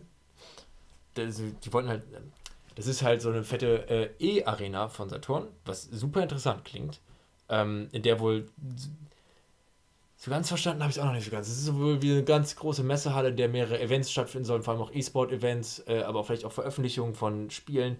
Eine riesige Gaming-Halle, direkt neben dem Saturn am Hansaring. Mhm. Ähm, und die suchen äh, feste Influencer für sich. Und da habe ich einfach gedacht, so, ich mache einfach mal ein Video, schick's einfach mal hin, mal gucken, was dabei rauskommt. Ähm, sieht sehr geil aus. Äh, sollte man sich auf jeden Fall mal vormerken. Und die haben heute ihr Soft Opening. Offiziell geht es aber ab Anfang September los. Und da sollten wir auf jeden Fall mal vorbeischauen. Äh, was klingt auf jeden Fall geil. Menschen. Ja. Äh, außerdem haben wir sehr viele Filme gesehen am Wochenende. Yes. Die können wir aber alle relativ kurz abfrühstücken. Tatsächlich muss ich auch leider sagen, so bei den Filmen. Äh, so, also, Filme, die wir gesehen haben. Einmal haben wir Crawl gesehen. Äh, ja, Ja. Prämisse: Hurricane, Tochter will Vater suchen. Vater ist im Keller, Keller ist voll mit Alligatoren. Und die beiden sind übertriebene Badasses, weil die Krokodilen bis zu denen im Prinzip nichts anhaben und die trotzdem, trotz Crocodile-Rolle immer Ja, noch ja, Duckklettern gestört. können. aber ich muss auch sagen, erste, äh, erste Hälfte ein bisschen schleppend, aber der zweiten Hälfte wurde es schon ziemlich typisches Creature-Feature halt so. Alles ist immer überschwemmt halt, voller Wasser. Mhm. Wo sind die Krokodile? Wo sind sie nicht? Wie gehst du damit um? Ja. War halt ganz nett, muss man aber nicht gesehen haben. Genau. So, dann haben wir äh, einen Klassiker gesehen und zwar Bloodsport mit äh, Jean-Claude Van Jean-Claude Van Damme. Ähm, Der Film, der ihn quasi groß gemacht hat. genau, Damals. schöner Film über ein illegales äh, Cup-Sport, oh sorry, Vollkontakt-Turnier. Das in, Komitee. Äh, das Komitee in China. Hat auf jeden Fall sehr Spaß gemacht. Geile Kampfszenen, Geile Musik. geile Musik, die hat richtig schön geballert. aber halt auch keine äh, unglaublich komplexe Story. Ja. Klischee, aber funktioniert. Ja, Gut umgesetzt. Ja, danach habe ich mir dann noch äh, die nackte Kanone angeguckt. Äh, den ersten Teil der Trilogie, sehr schöner Film. Ähm, mit Leslie Nielsen, also einer dieser typischen äh, Komödien aus den 80ern, wo du halt wirklich keine 10 Sekunden ohne Witz hast, wo wirklich aus, äh, keine Ahnung, die ganze Zeit werden halt nonstop irgendwelche Witze geballert, die mal mehr und mal weniger zünden, aber an sich eigentlich schon ein schöner Film. Auch so Sachen wie, äh, ach, so dumme Sprüche auch die ganze Zeit, wie äh, die, äh, ob er durchkommt oder nicht, äh, ist wohl 50-50. Manche sagen aber auch, es ist ungefähr 50 Prozent. So, so ein dummer Nonsens halt die ganze Mm. Zeit durch. Jetzt Ja. weißt du, wie es mir geht. mit dem Es Zusammenleben mit dir, so muss geht's ein mir. wunderbares Leben sein. ähm, dann haben wir noch am Samstag mit guten Freunden äh, Von äh, äh, ein paar Filme geguckt. Und zwar einmal Killing Gunter. Ich würde sagen, ist das ein Indie-Film gewesen? Es war ein Indie-Film, ich Independent-Film. habe keine ja. Ahnung. Ähm, Der war cool. ja, ja, genau. In dem es darum ging, dass halt mehrere äh, Auftragskiller den Auftragskiller der Auftragskiller quasi killen wollen Mhm. und letztendlich vom Auftragskiller gekillt werden. Äh, ziemlich witziger Film, halt aber Und, gute und halt, und halt äh, wie, wie heißt das? Porn-Footage? Torture Porn. Nein, also, wenn man. Es wurde so gedreht, als ob echt ein Kamerateam dabei wäre. Ach so, ähm, es war eine Mockumentary. Ach, Mockumentary war das. Genau, äh, Stimmt. wenn du halt eine Dokumentation, eine witzige Dokumentation quasi Genau, kriegst, genau, so. Äh, war, war ein cooles Konzept, hat Spaß gemacht. Ja, also es ist auch kein, kein bahnbrechender Film oder so, aber Aber hat, hat, hat witzige Ideen vor allem gehabt. hat auch witzige Figuren drin. Also, Ja, ja, war. also ist halt eher eine Action-Komödie. Wenn nicht Genau. sogar eher Komödie. Ja. Ähm, dann haben wir ein paar Horrorfilme gesehen und zwar einmal Underwater. Ja, äh, hat viel zu schnell die Handlung angezogen. Ähm, hat aber gutes Production Design. Also das hat mir richtig gut gefallen. Die Raumstadt, äh, die Unterwasserstation, Ja, die Anzüge, die Monster waren ein bisschen sehr Lovecraft inspiriert, angelehnt. ja. Da hätte man auch mehr machen können. Vor allem hat man Ja. sie auch ja, kurz einmal anfangs angeteasert und meines, mein Gefühl schon zu viel angeteasert und dann sehr schnell gedroppt. Das, für, für solche Filme, die müssen sich mehr Zeit lassen damit irgendwie. Ja. Ich fand auch, war sehr viel verschwendet, ver- verschenktes Potenzial. Auch gegen Ende hin, das, das hat in das Setting fand ich nicht mehr so ganz reingepasst irgendwie. Ich fand es cool, aber da habe ich gedacht, so, boah, in einem anderen Setting hätte ich es cool gefunden. Jetzt so in einem doch recht realitätsnah sein wollenden Setting, ja, ohne zu spoilern, was am Ende passiert, habe ich gedacht, so, ah, hm, hm, hm. Ähm, war Ich ganz sag, nett. Wenn, wenn Kristen Stewart nicht dabei gewesen wäre, hätte ich mir den Film eh nicht angesehen. Von daher Ja. war Und, ganz nett. äh, Vincent, Vincent Cassell, Cassell, weiß ich, wie er ausspricht, hat auch einen, also der Captain hat auch einen guten Job gemacht. Ah, Ja, kennt man aus äh, Die purpurnen Flüsse, ähm, Oceans 11. der 12. beste Freund von Deadpool war mit dabei. Das war der Sprücheklopfer, Ja. den du sehr, sehr unsympathisch fandest. Der wurde aber sympathischer, zum Glück. Ja. Also anfangs fand ich ihn super unsympathisch, aber der wurde aber gegen Ende sympathischer. Ja. Ja. Äh, ja, genau, den haben wir gesehen. Haben wir noch, dann haben wir noch Slenderman gesehen. Überraschend gut bin, fand ich, weil ich habe echt mit dem Schlimmsten gerechnet. Ich fand ihn überraschend gut. Boah, ich würde noch nicht. Ich hab. Boah. Ja, ich fand ihn scheiße. Okay. Ja, also, ich fand, also die Story war halt. Hättest du, hättest du äh, mir, Christoph und Basti damals äh, mit 18 gesagt, so hier habt ihr irgendwie 3 Millionen, schreibt mal ein cooles Skript über Slenderman, hätten wir genau dieselbe Story wahrscheinlich abgeliefert. Also das war so, ne? Und ich, der hat sich auch viel zu viel. Das ist viel. Das hätte, wäre dann um die Hälfte lang gewesen. Mit, hätte ich, oder halt anders, hätte ich den Film geschnitten, hätte ich die Hälfte rausgeschnitten und der wäre, glaube ich, ein bisschen besser geworden. Aber er wäre halt nur noch 45 Minuten lang. So. Äh, also, ja, ich weiß nicht. Ja. Ein paar gute Momente hat er gehabt, auch das mit der Kamera ne, hat mir gefallen, aber ich glaube, tatsächlich war das that's it so. Dass dieser Effekt, dass einer angerufen wird und er dann halt so mit der Kamera da durchschwebt, so. Hm, Das fand ich gut, aber es war, glaube ich, das Einzige, was, was ich irgendwie andersweise kreativ gut an dem Film fand. Der Rest war alles so, boah. Ja. Du bist doch nur pissig, dass die Rothaarige ganz am Anfang gestorben ist. Ja, das, das auch, das auch, wo ich auch denke, so, wie könnt ihr den interessantesten Charakter direkt am Anfang verstehen lassen? Nee, aber auch, boah, das wäre auch ein Film, der hätte sehr, sehr wenig von CGI leben sollen. So, dass es immer nur angedeutet wird, dass er irgendwo ist und dass er dann irgendwo steht, so, da habe ich auch gedacht, so, boah, Leute, das sieht halt aus wie, keine Ahnung, da hat jemand halt Billy Slenderman irgendwo in den Wald rein CGI'd, so. In der Szene, wo sie mit dem Typen redet, so. Da am helllichten Tag steht der da, so im Wald und wabbelt mit seinen Tentakeldingern da rum und denkst so, boah, zeig ihn mir doch nicht. Zeig mir doch so wenig, wie es geht, um ihn halt unheimlich zu machen. Aber so, nee, Ja. ja, ja, ich weiß nicht. Nee, ähm, äh, fand ich jetzt, fand ich irgendwie leider nicht so gut. Letztendlich habe ich es aber auch ungefähr so erwartet und bei mir war es eher so, dass meine Erwartungen halt einfach nur bestätigt worden sind. So. Ich habe halt gedacht, so, okay, vor allem auch die Zeit vom Slenderman ist vorbei. Der Film hätte vor mindestens vor fünf Jahren hätte kommen sollen. So. Ich weiß auch nicht, warum Sony sich gesagt haben, so, ey, lass uns jetzt mal irgendwie den Slenderman aufleben. Ja. Ähm, aber besser, wesentlich besser fand ich äh, die Folgen von Spuk at Hill House, die wir weitergeguckt haben. Äh, Serie auf Netflix, meiner Meinung nach sehr zu empfehlen. Also horrormäßig machen die irgendwie echt einiges richtig und auch generell, abseits von, äh, vom Genre, ist das filmmäßig auch ziemlich gut. Sehr viele Matchcuts. Ja, Matchcards ohne Ende, aber auch die Charaktere finde ich gut. Es ist gut geschrieben, es sind sehr viele verschiedene. Wenn man irgendwann mal endlich durchblickt, wer wer ist, dann macht's Spaß, ja. Ich würde schon sagen, ich habe durchgeblickt komplett. Ja, ja, gegen äh, ich nach, Ja, der, also ja, nach ja. der letzten Folge, die wir gesehen haben, habe ich es auch langsam gecheckt. aber ich finde auch ziemlich gut, es sind sehr viele Zeitlinien, die parallel irgendwie laufen. Und nicht parallel. Es sind sehr viele Zeitlinien, die gezeigt werden. Und es wird sehr viel gesprungen. Aber es ist nie so, dass du denkst, so, äh, äh, wo genau, wie, was, wo spielt das? Im Prinzip wie so ein Puzzle, das man sich im Kopf selber zusammensetzt dann. Ja. Finde ich ziemlich gut. Und das ist dann besonders geil, auch wenn du denkst, so, ah, oh, das ist an dem Tag. Das ist schon, das ist schon Mhm. geil, wenn alles zusammenkommt. Ich freue mich da sehr auf äh, die zweite Hälfte der ersten Staffel. Wir sind, glaube ich, jetzt mit der Hälfte durch. Ähm, bin gespannt, was da noch alles so kommt und auch wie die dann mit der zweiten Staffel weitermachen. Sehr, sehr geil. Hab gestern Abend noch ziemlich viel Schiss gehabt davor. ja. Ja, das war dann auch quasi so meine Woche. Yes. Kommen wir zu dem Thema, was wir letzte Woche, ähm, mit dem wir letzte Woche aufgehört haben, und zwar zum Thema Sucker Punch Productions. Yes. Ich drehe mein Blatt um, auf der anderen Seite steht gar nichts mehr. Ich finde meine Notizen nicht mehr von letzter Woche. Wow. Letztendlich ist es aber auch, äh, kann ich glaube ich zu den Sachen, die wir heute sagen, relativ wenig sagen. Äh, du bist nämlich derjenige, der die Infamous-Spiele gespielt hat. Richtig. Und es ist witzig, wie das einfach genau die Hälfte au- aufgeteilt ist bei uns. ja, Du hast den Anfang gezockt, ich habe Ich muss sagen, ich fand die früher schon immer sehr, sehr geil, weil die sahen auch immer super cool aus. Ich bin aber irgendwie nie dazu gekommen.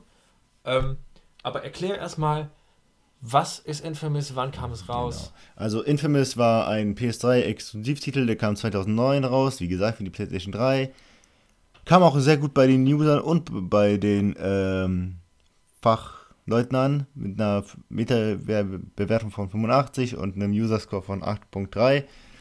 Äh, letzten Endes ist es eine Superheldengeschichte. Du spielst Cole, Cole McGrath, einen Fahrrad Fahrradkurier. Er nimmt eines Tages ein Paket an, soll es irgendwo hinbringen, fährt ins Zentrum der Stadt. Sein Auftraggeber ruft ihn an und sagt, er soll das Paket öffnen. Es explodiert eine Bombe, er überlebt es. Und diese Bombe hat letzten Endes dafür gesorgt, dass Menschen Superkräfte bekommen haben.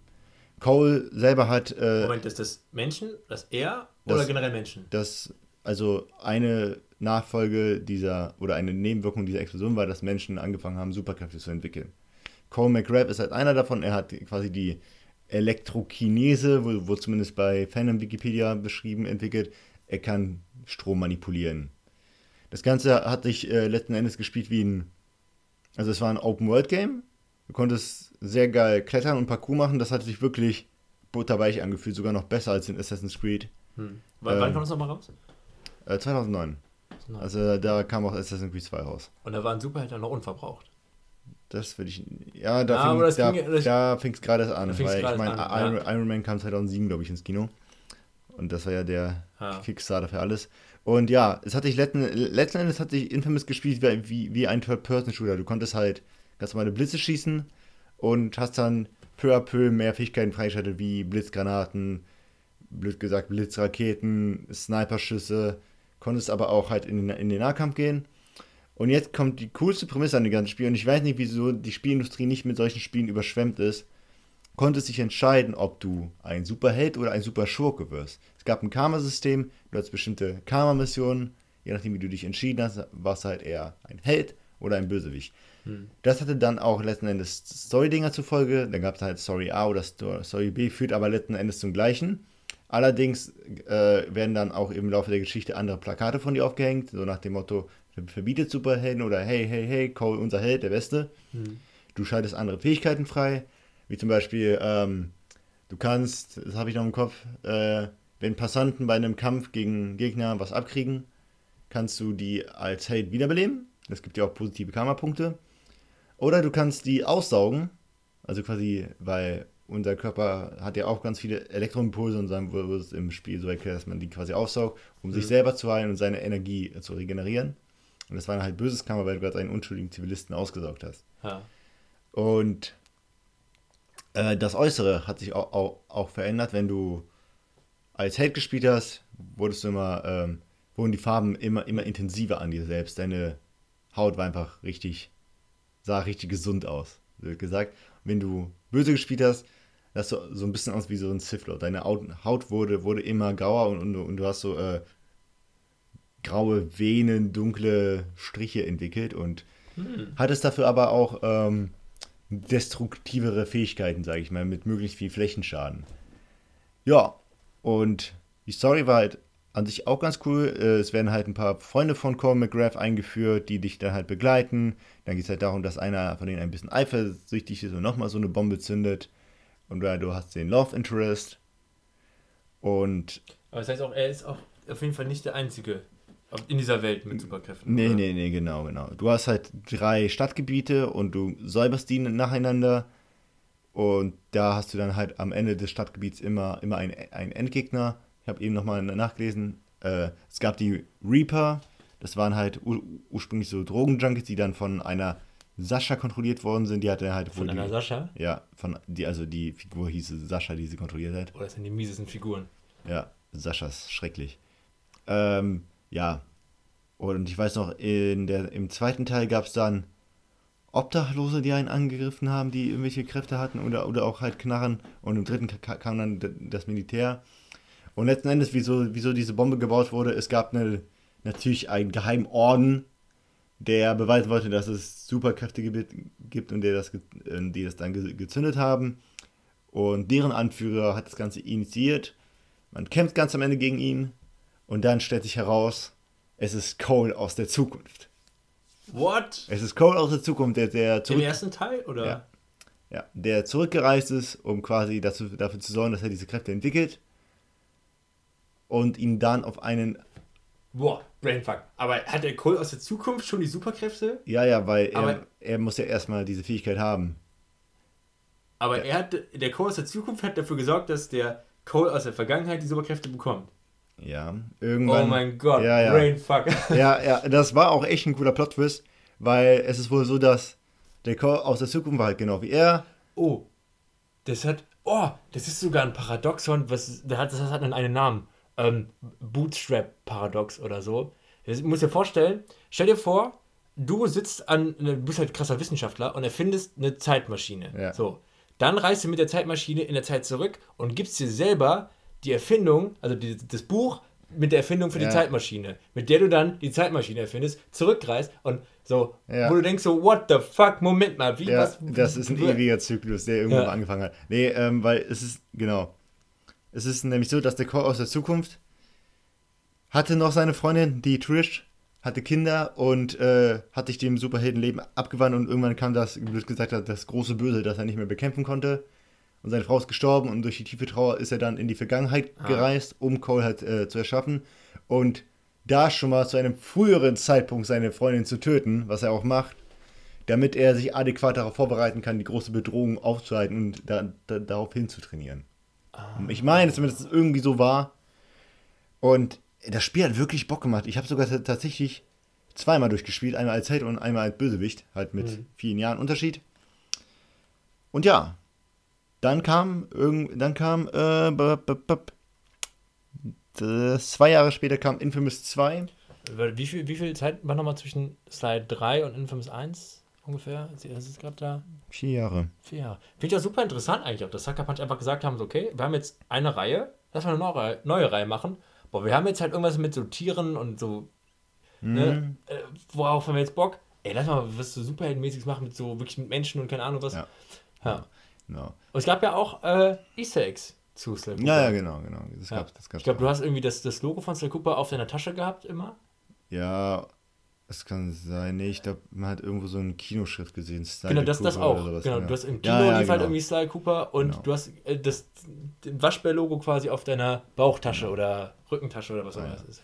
Genau.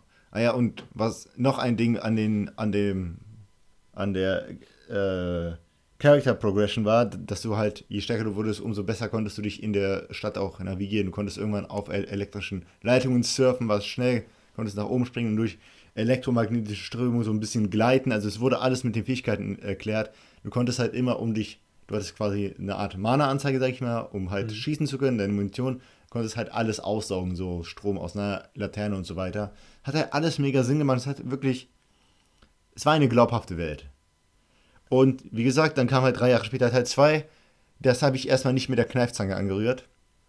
Weil die da das Character-Design von Cole geändert haben. weil Das hat mir absolut nicht gefallen. Er hatte plötzlich so einen komischen Elektrostab, so ein Elektroschwert. Also Mhm. sah mehr aus wie so eine Magnetspule.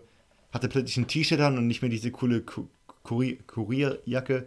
Und, das klingt jetzt weird, er hatte Haare. Weil er hat in Teil 1 eine Glatze und ich fand, der sah mit Haaren komisch aus. Ich hatte keinen Bock, das zu spielen.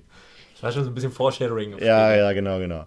Und äh, ich, Haare? Also aber kurze Haare. ja, ja, aber halt nicht die Glatze. Ich fand das halt im, im ersten Teil viel, viel cooler aus. Und ich habe es mir dann doch irgendwann beim GameStop geholt, als es mega, mega günstig war. Und es hat mir tatsächlich noch besser gefallen als Teil 1. Ich kann mich aber kaum noch an den Plot erinnern. Ich weiß nur noch, dass diese Nahkampfwaffe doch verdammt cool war. Gameplay-mäßig, weil du da halt noch mehr Kampfoptionen hattest. Und ich weiß wirklich nicht mehr, was sich da gameplay-mäßig großartig getan hat. Ich weiß nur noch, man trifft im Verlauf des Spiels dann auf zwei andere Conduits. Conduits sind Menschen mit Fähigkeiten in der Welt. Hm. Und dieses große Böse kommt halt wirklich. Also das, wovor dich dein Zukunft sich gewarnt hat, kommt wirklich. Und du versuchst dich dagegen zu wappnen. Und ähm, jedenfalls, du triffst diese äh, beiden Frauen. Die eine hat Feuerkräfte, die andere hat Eiskräfte. Und je nachdem, ob du wieder gut oder böse spielst, kriegst du am Ende entweder die Eiskräfte oder die Feuerkräfte von Ah. einer. Durch, durch ein Experiment kriegst du dann halt quasi noch mehr Fähigkeiten zusätzlich zu den El Elektrofähigkeiten, die du hast. Und da ent- entwickelt sich auch zum Beispiel die Mobilität. Ich meine, ich habe die Eiskräfte bekommen.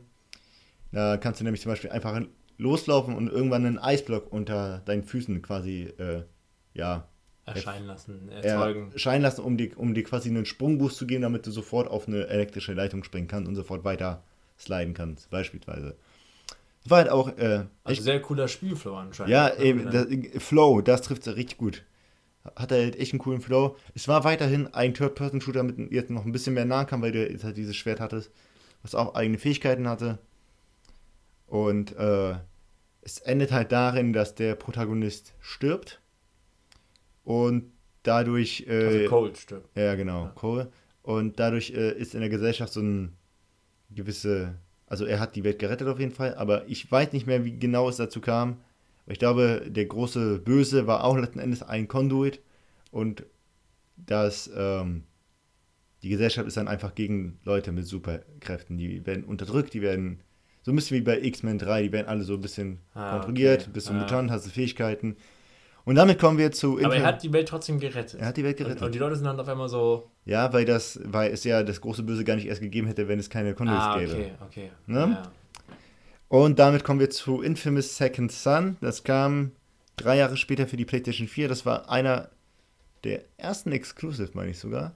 Es war kein Launch-Titel. Aber generell waren bisher auch alle Sucker Punch-Spiele Exclusives. Ne? Also jetzt auch die Infamous-Spiele waren alle. Alle nur PlayStation. Weil ich erinnere mich auch noch, dass bei Uncharted 2 beim Online-Modus hast du auch irgendwann einfach andere PlayStation-exklusive Charaktere ja. spielen können, unter anderem auch Cole ja. aus Infamous. Ja, ja, ja, also das war immer PlayStation-exklusiv, halt bis auf das allererste, also bei Sucker Punch generell, bis auf das erste, dieses Rocket Robot on Wheels. 64, ne? Genau, ja.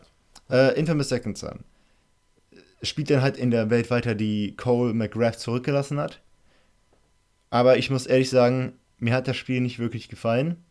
Weil A, ich hatte die Hoffnung, dass Cole doch nicht tot ist, weil nach zwei Spielen wächst ja so eine Figur ans Herz und der war halt echt ja. verdammt cool.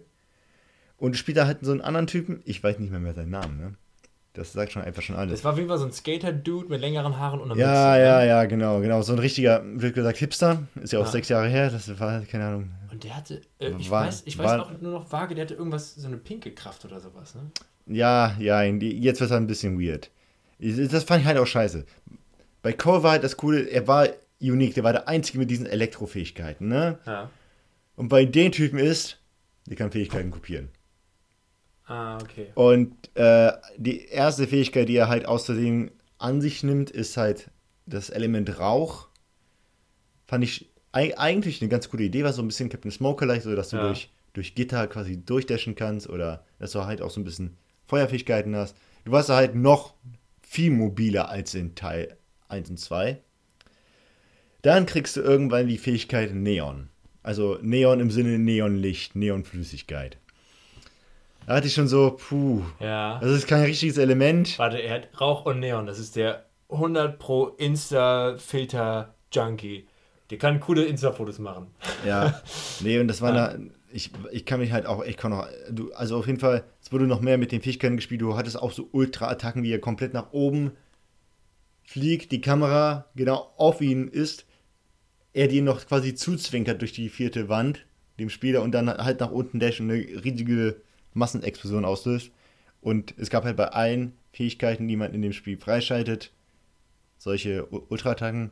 Und ich kann diesen Gedanken verstehen, dass die den Weg gegangen sind, zusätzliche Fähigkeiten hinzuzufügen, so wie es bei Teil 2 gemacht haben, aber da hat er dieses Unique gefehlt, dieses Einzigartige. Ja. Hätten die das jetzt mit Cole McGrath gemacht, dass der jetzt noch weitere Fähigkeiten zusätzlich zu der aus Teil 2 kriegt, wäre ich cool damit gewesen. Aber von Anfang an in einem Spiel direkt mit so vielen Fähigkeiten zugebaut zu werden, mit einer neuen Figur, die noch keine Persönlichkeit hat. Aber war das denn ein vollwertiges Spiel? Das war ein vollwertiges Spiel. Ah. Das war ein vollwertig. Jedenfalls, der kriegt halt diese Neon, war ich schon so, na, ja gut. Dann kam, das, was war ein Schwachsinn? Video.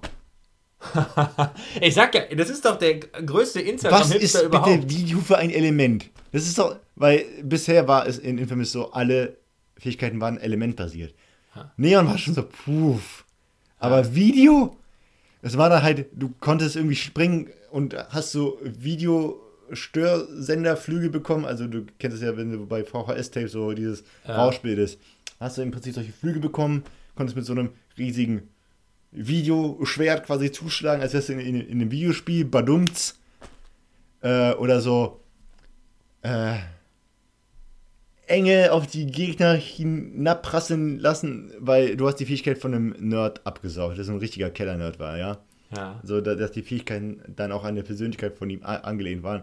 Das war halt ganz cool, aber das war der Punkt, wo ich echt dachte, okay, ich spiele dich durch, spiele und dann passe ich dich nie wieder Ja. an. Das ist mir gerade echt zu Die blöd. nächste Fäh- Fähigkeit ist der Hundefilter auf jeden Fall. Nee. Ja. Die vierte Fähigkeit, die, muss ich dann echt noch heute noch googeln, weil ich es nicht mehr wusste, war äh, Concrete, also Beton, Stein. Das ging dann wieder noch. Also, Ja. dass du quasi so, keine Ahnung, ganz halt viel, auch Sinn in der Stadt. ganz viel Beton Ja. um dich rumkleidest und bist dann halt so ein, das Ding aus Fantastic Four, blöd gesagt. Aber Ja. gab es da nicht auch noch irgendwas mit Blut? Genau, es gab noch ein DLC bei Infamous, Festival of Blood. Das war sogar ein Standalone-DLC. Hat aber die Main Story nicht beeinflusst. Ich habe ihn auch nicht gespielt, weil ich damals noch sehr skeptisch war gegenüber DLCs. Aber offenbar ist es so, also da, zur PS3-Zeit dann noch, oder? das war genau, das war zur PS3-Zeit. Das ist wohl so, dass Cole von einem Vampir gebissen wird. Und Vampire sind, glaube ich, auch durch die Explosion entstanden, also Conduits. Ja. Und muss dann halt innerhalb dieses einen Tages, es spielt halt auch an Halloween, Oh, geil. und muss dann halt innerhalb dieses Tages die Vampirkönigin oder äh, den Vampirfinder, der dich gebissen hat, oder ist es dieselbe? Aber ich habe es weder Let's Play gesehen, noch gespielt, noch weiß ich, wie die Fähigkeiten da sind. Aber klang ganz cool. Und bei Infamous gab es dann halt äh, den, also bei Infamous Second Son gab es dann den DLC Infamous First Light. Da hast du dann die äh, Figur gespielt, von der sich der eigentliche Protagonist die Neon-Fähigkeit klaut. Weil die war halt in einem Hochsicherheit-Conduit-Truck gefangen und dann musste sich halt im Prinzip rauskämpfen. Und die Welt von Infamous äh, Second Son ist da halt auch wirklich, die Gesellschaft ist gegen Conduits und du musst da halt irgendwie durchkommen. Aber da gibt es dann halt auch wieder so ein bisschen das Karma-System. Okay, aber dieses Last Light, nee, warte, was? First Light. First Light? Wie witzig. Metro Last Light und Mhm. äh, Infamous First Light. Äh, First Light war aber auch Standalone DLC, oder? Standalone DLC. Irgendwas gab es nämlich auch, meine ich, war für. auch äh, mal bei PS Plus. ja, bei genau. PS Plus. Genau, genau. Ja, also ich finde es schade, dass die das halt nicht mit Core weitergemacht haben, aber es überrascht mich jetzt auch nicht, dass es dann danach vorbei war mit Infamous. Weil dann hat es sechs Jahre gedauert, bis sie wieder rausgebracht haben und das ist jetzt zum Ende dieser Generation, was ich derzeit spiele, Ghost of Tsushima. Äh, Ghost of Tsushima spielt im Jahre 1200, schlag mich tot. Warte. Okay, warte kurz. Bam! Ha, ha, ha, das war ein. Ghost of Tsushima spielt im Jahre 1274 in der Zeit der mongolischen Invasion Japans. Beziehungsweise des Versuchs. Ähm, ja gut, da kann man sich im Prinzip schon fast die Ghost of Tsushima... Nee, wir haben keine Ghost of Tsushima-Folge. Ja, Aber du hast ja, du hast ja, Ja, als du angefangen hast, habe ein zu bisschen erklären, dass da, du das Spiel genau, spielst, hast du ja erklärt. genau. Ja. Äh, aber letzten Endes greifen hier halt auch Sucker Punch wieder auf ihre Open-World-Formel zu. Du musst Gebiete klären, hast ein paar coole Side-Aktivitäten, hast nicht direkt ein Karma-System, aber das Spiel redet dir Schuldgefühle ein, wenn du halt nicht wie ein ehrenhafter Samurai kämpfst, storymäßig. Und hat einen absoluten Fokus auf Nahkampf. Die Grafik ist, genau wie bei allen Exclusive von, also bei allen Sucker Punch Games war die Grafik immer top-notch. Die Mhm. Performance war top-notch. Und das Einzige, was mir sauer aufstößt, ist, dass das Parcours-System von Ghost of Tsushima echt nicht so geil ist. Weil Aber du, bra- braucht man den Parcours-System? Ja, Weil es ist vieles ja. im Wald und so, oder? Ja, aber zum Beispiel, wenn du halt in einem feindlichen Lager bist, du bist auf einem Dach. Hm. Das Dach hat ein Seil, das verbindet zu einem anderen Dach. Ghost of Tsushima hat ein sehr, sehr starkes äh, Anti-Fall-System. Wenn du an eine Kante gehst, fällst du nicht runter. Ja. Dann willst du aber an die Kante gehen und aufs Seil gehen und es funktioniert nicht, weil du willst ja, weil das Spiel verhindert, dass du runterfällst. Das heißt, du musst springen und wenn du da halt so einen Millimeter daneben springst, springst du nicht aufs Seil. Das ist halt mega unpräzise. Ja, okay. Das ist Und wenn ich das dann mit dem System von Infamous vergleiche, denke ich mir, Alter, das war so ein geiles Movement-System. Das haben die in meinen Augen leider ein bisschen bei Ghost of Tsushima verkackt, aber dafür ist halt alles andere wunderbar. Hm. Weißt du zufällig, welche Game Engine das ist? Weil das ist ja jetzt Denkt man, die haben eine andere. Also eine, eine also eigene. andere als Infamous, oder? Ja, Also äh, das, das Infamous für die PlayStation 4, weil ist halt die Frage, weil so ein, so ein Entwicklerstudio, was auf einer Konsolengeneration bisher nur ein Spiel rausgebracht hat, kann ja sein, dass sie einfach eine gekauft haben im Prinzip. ja. Ähm. aber die haben halt auch sechs Jahre dran gearbeitet. Das reicht ja auch nochmal, um eine eigene E- Engine Eigentlich hochzuziehen. schon, ne? Wäre auch mal. Ja, vor allem das Witzige ist ja, die Prämisse, wie Ghost of Tsushima entstanden ist, war ja nur, okay, wir machen ein Open-World-Action-Spiel. Die hatten doch nicht mal ein Setting. Die hatten nur das Genre, wo ich dachte, okay, ich dachte, das läuft immer andersrum, aber gut. Ja. Das ist, du bist ja noch nicht komplett durch. Aber was ich mir auch schon gedacht habe, wenn man sich so die Historie von denen anguckt, du hast Sly Cooper 1, 2, 3, du hast Infamous 1, 2 äh, und noch einen weiteren Teil. Glaubst du, die werden aus Ghost of Tsushima ein Franchise machen oder ist es ein ein einmaliges Spiel und that's it? Wenn die auf historische Akku, also wenn die historisch bleiben wollen, dann wird es glaube ich nicht gehen, weil ich denke mal, man besiegt die Mongolen. Was ich mir aber vorstellen könnte, ist, also was ich mir wünschen würde, dass sie das bessere Assassin's Creed werden, dass sie sich, dass sie sich historische Settings nehmen und daraus geile Open World Dinger basteln. Hm. Vernünftig, mit viel Zeit und dann halt einfach nicht wie vom Fließband immer das gleiche Kampfsystem, sondern wirklich für jedes Spiel ein uniques Kampfsystem, das sich wirklich fundamental anders ist. Man merkt, wir sind ja schon mit sehr viel Liebe an das Thema rangegangen. Ja. Aber wovon man auf jeden Fall ausgehen kann, das nächste Spiel von dem wird wieder locker Open World sein. Und es wird wieder irgendwie mit einem mit einer geschickten Figur sein, die gut klettern kann. Weil du hast sowohl bei Sly als auch bei Infamous als auch Ghost of Tsushima hast einen schlagsigen Protagonisten, der verdammt gut klettern kann und verdammt agil ist. Ja. Du hast auch bei, bei, Sly, bei Sly, wenn ich das richtig rausgehört habe, so die Anfänge der Open Worlds gab so ein bisschen. Genau, im zweiten Teil ging es los mit. Hattest du quasi deine Hubwelt, ne? Ja. Und bei Teil 3 war das dann auch noch so? Ja, bei Teil 3 waren die dann sogar noch mal ein bisschen größer. Also war das dann, dass, dass du dein Lager hattest und du, und du konntest dann auswählen, ich gehe jetzt in die, keine Ahnung, Dschungelwelt und dann war die Dschungelwelt Open World mäßig aufgebaut? Ah, nicht ganz. Du warst dann wirklich so, also die Story war dann quasi in sechs Kapitel, sag ich mal, aufgeteilt Ja. und diese sechs Kapitel sind jeweils ein großes Areal und Ah, da hast du dann halt dein Lager drin. Ja, okay. Ja, aber das waren ja quasi die Anfänge von, von Open World Titeln. Genau. 2005, ja, das haut hin. Und da haben die auch gemerkt, okay, das ist geil irgendwie so zu machen und dann ja, haben die das immer, weil, weil ja. Was, wo kann man dann noch äh, Gemeinsam, Gemeinsamkeiten sehen? Es gab immer dieses Progressive, es gab immer so ein bisschen, also ich denke mal, man konnte Sly irgendwie aufwerten, skillen. Genau, ja, da ging es schon langsam los mit verschiedenen Fähigkeiten und so weiter. Ja. Ähm, Storytelling muss man auch sagen. Die haben jetzt halt nie komplett den Vogel abgeschossen mit überragender Story oder sowas. Nö, das Aber äh, es war immer geil eigentlich. Fürs, bei Sly Cooper schon für ein Jump'n'Run eigentlich, was damals war, über, überraschend, überraschende Wendung. Äh, jetzt auch wenn ich höre, dass, dass Cole nach Teil 2 stirbt, bei Infamous auch geil. Wenn du erzählst, dass äh, das Ende jetzt langsam ziemlich emotional wird bei Ghost of Tsushima, die machen eigentlich immer alles richtig, aber auch gefühlt relativ, relativ wenig Spiele. Was aber auch ein gutes Zeichen ist, was heißt, dass sie halt wirklich lange dran sitzen und auch noch immer ein relativ kleines Studio sind eigentlich, ne? Ich weiß gar nicht, wie groß die sind, aber das Wichtigste ist halt die Qualität. Die Spiele laufen halt, dann halt auch verdammt nochmal flüssig. Ja. Nicht, es, nicht wie, ähm, ein, ja, das Assassin's Creed Franchise, das nicht immer ganz flüssig läuft. Ja. Und ich bin sehr gespannt, was die Zukunft bei denen bringen wird. Die sind echt gutes Studio.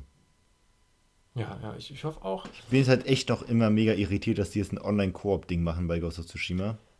Wahrscheinlich probieren sie einfach Ja, mal aus. es ist trotzdem sehr. Ja, ich habe auch das Gefühl, die haben ja auch generell, auch wenn man so zurückschaut, auch mit den DLCs. Es war ja auch relativ früh bei Infamous, glaube ich, mit dem DLC. Ne? Du hast ja selber noch gesagt, es war noch nicht die Zeit, wo man DLCs macht eigentlich. Nee, also ich glaube, der ist sogar im selben Jahr oder ein Jahr später erschienen, also 2011, 2012. Das war das Ende der PS3-Generation. Da gab es schon bei Assassin's Creed also DLCs, aber das war dann einfach nur, weil die keine Zeit hatten, das dann nochmal extra verkauft haben, wie Wichser. Ja, ja.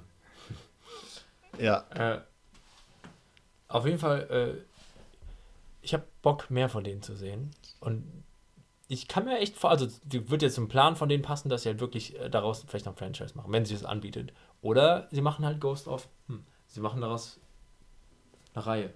Ja es ist halt wirklich. Settings. Also ich wünschte, ich könnte jetzt vorhersagen, wie es vermutlich weitergehen wird, aber ich denke mal, in ein, zwei Wochen werde ich es besser prognostizieren können.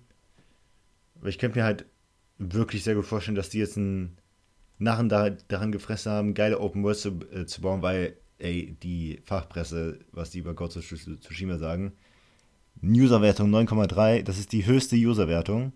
Und die beste Meta-Wertung war Slide 2, also von den Kritikern. Hm. Äh, aber die haben wirklich, blöd gesagt, Open World Gaming revolu Ja. Ja, revolutioniert. die, haben, die haben halt auch, glaube ich, schon relativ früh herausgefunden, woraus es ankommt. Halt. Auf Ja. eine Open World, wo du auch coole Sachen machen kannst. Die haben sich vermutlich angesehen, okay, nehmen wir Open World Titel, Far Cry, Assassin's Creed, was mögen die nicht? Das, okay, nehmen wir anders, machen wir.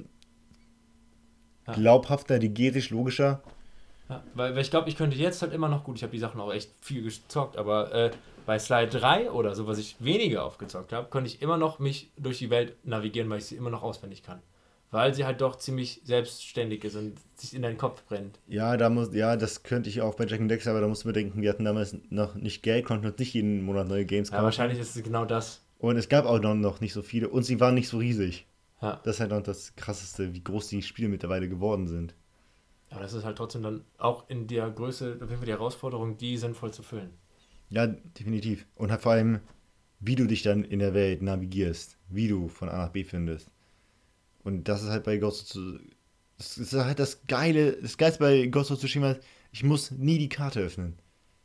Das Spiel zeigt mir den Weg. Durch, Durch, Wind, das ist schon geil. durch Wind, Ja, und dann merkst du wieder, die, die experimentieren halt so. Die durch sagen sich so, Wind, okay, durch Füchse, durch Vögel, es ist logisch in der, in der Welt verankert. Das Ja. ist mega gut. Ja, was ist halt nicht so geil? Die Minimap. Weil wenn du eine Minimap unten links in der Ecke Oder hast, Kompass, ganz ehrlich. Da, Kompass, stand, da ja, du auch aus die ganze immer Zeit drauf, ob du irgendwas verpasst und so und einfach. Wind als Wegweiser einzubauen. Ja. Es ist immer schön, wenn kleine, also wenn Studios irgendwie äh, nachhaltig auch die ganze Gaming-Branche so ein bisschen weiterbringen und Ja, neue. Denkansätze bringen und andere Spiele dann vielleicht motivieren, auch Sachen so ähnlich zu machen. Ja, ich glaube, das wird jetzt auch wirklich neue Standards setzen, ähnlich wie ich der festen Überzeugung bin, dass äh, Doom Eternal neue Standards in EU-Shootern setzen wird, wie das Dodgen zur Seite. Ja. Mehr fällt mir gerade auch, auch nicht mehr ein zu sagen. Wir haben auch schon fast ein, anderthalb Stunden voll. Vielleicht könnte man noch sagen, folgt uns auf Instagram. Ja, ich weiß schon, äh, worüber wir nächste Woche reden. Warte, uns gibt es auf Spotify, Apple Podcast, Google, Podcast, und dieser. Ich glaube tatsächlich, gibt glaube ich fast alles auf Google Podcast. Was, ich habe mir das angeguckt. Also wir werden ja darüber quasi distributiert. Äh, das ist wirklich einfach nur, du guckst bei Google, klickst einmal drauf, kannst es sofort anhören. Also Google Podcast ist, glaube ich, das Einfachste, was du brauchst kein Abonnement Das ist, dafür. ist einfach so gra- gratis, ja. Ja. Also sagt euren Freunden, dass sie uns anhören wollen, sollen. Wir wollen beide niemals arbeiten, wir wollen damit Geld verdienen. Bitte. Ja, gerne. Äh, teilt die Kunde. Ähm, ich habe jetzt auch mal angefangen, äh, bei Instagram zu fragen, über unseren Channel bei Instagram, ähm, was denn auch so Themen werden, über die ihr uns gerne reden hören würdet. Und da kamen auch schon echt interessante Themen bei rum, äh, die ich auch ziemlich gerne verarbeiten würde, wo ich gerne drüber reden würde. Waren echt coole Sachen dabei. Ähm, auch interessante Sachen. Also auch wenn ihr irgendwie sagt so spontan, ey, das interessiert mich, äh, ich wüsste aber niemals, wie ich da recherchieren soll oder was ich da machen soll, gerne uns weitergeben dann äh, setzen wir uns damit auseinander. Wenn wir Bock drauf haben, weil klar, es gibt natürlich auch Sachen in der Medienbranche, da haben wir jetzt nicht so super Interesse dran und darüber zu reden wäre dann auch, glaube ich, ein bisschen äh, blöd. Äh, ein Thema, bei dem wir aber beide Feuer und Flamme sind für nächste Woche. Äh, was wäre eigentlich nächstes Wochenende? Gamescom. Yes. Deswegen würde ich sagen, nächste Woche Gamescom Special. Wir reden über 10 Jahre. 10 Jahre Gamescom? Oh, das Zehn- war tricky. Das war, das war tricky. Es war nämlich 10 Jahre Gamescom und die 10. Gamescom. Das war irgendwie. Genau, die zweite Gamescom wäre ja ein Jahr Gamescom gewesen. Deswegen war es die 10. Gamescom und dieses Jahr wäre 10 Jahre Gamescom gewesen. So war es nämlich. Das war nämlich. War 2010 echt die erste Gamescom? Ja. Okay. Ähm, da waren wir 16. Teilweise noch 15. Ja, doch, doch, doch, doch. Ja, Nee. 15 waren wir bei der Wir waren ersten 15, wir haben Motorstorm gezockt. Fuck. Das heißt, 2019 war die erste Gamescom. Nein, 2009, Digga. Meine ich ja. Jedenfalls reden wir, quatschen wir dann so ein bisschen über äh, alle Dinge, die in zehn Jahren Gamescom passiert sind. Okay, da das, das wird sehr chaotisch. das wird sehr chaotisch, äh, aber auch sehr witzig, weil es sind super witzige Sachen passiert. Du wirst dich als harter Rassist outen. Oh shit. Ja, aber das, das muss da, das gehört dazu. Man war früher noch jung und, Und als äh, Stalker. und als Stalker und ach Gott, ja, nimm nicht so viel vorweg. Und ein bisschen teasern kann man ja, ne? Auch. Und als, und als, äh, ähm, wie heißen die Menschen, die sich gerne ausziehen? Nudist. Ja, als. Ey, dadurch als habe ich einen Rucksack gewonnen. Aber gut. Also man merkt, glaube ich schon, man merkt, glaube ich schon, da ist so viel passiert. Das wird ziemlich geil, habe ich richtig Bock drauf. Okay, ähm, Genau, so viel, aber du hast eine Hausaufgabe für mich, fällt mir noch auf. richtig. Ja, aber jetzt, wo du schon Bock hast, dann durch die Punkt zu gucken, will ich dir noch nicht, nicht eine Hausaufgabe aufdrücken. Aber ich mach's trotzdem. Du guckst dir für nächste Woche auf Japanisch mit Untertitel zumindest die ersten beiden Folgen Attack on Titans an. Das sind 40 Minuten. Okay. Weil ich glaube, wenn du einmal anfängst, weil ich weiß, es fällt dir sehr, sehr schwer mit Serien anzufangen, ich glaube, wenn du damit einmal anfängst, bist du so drin, dass du nicht mehr aufhören kannst.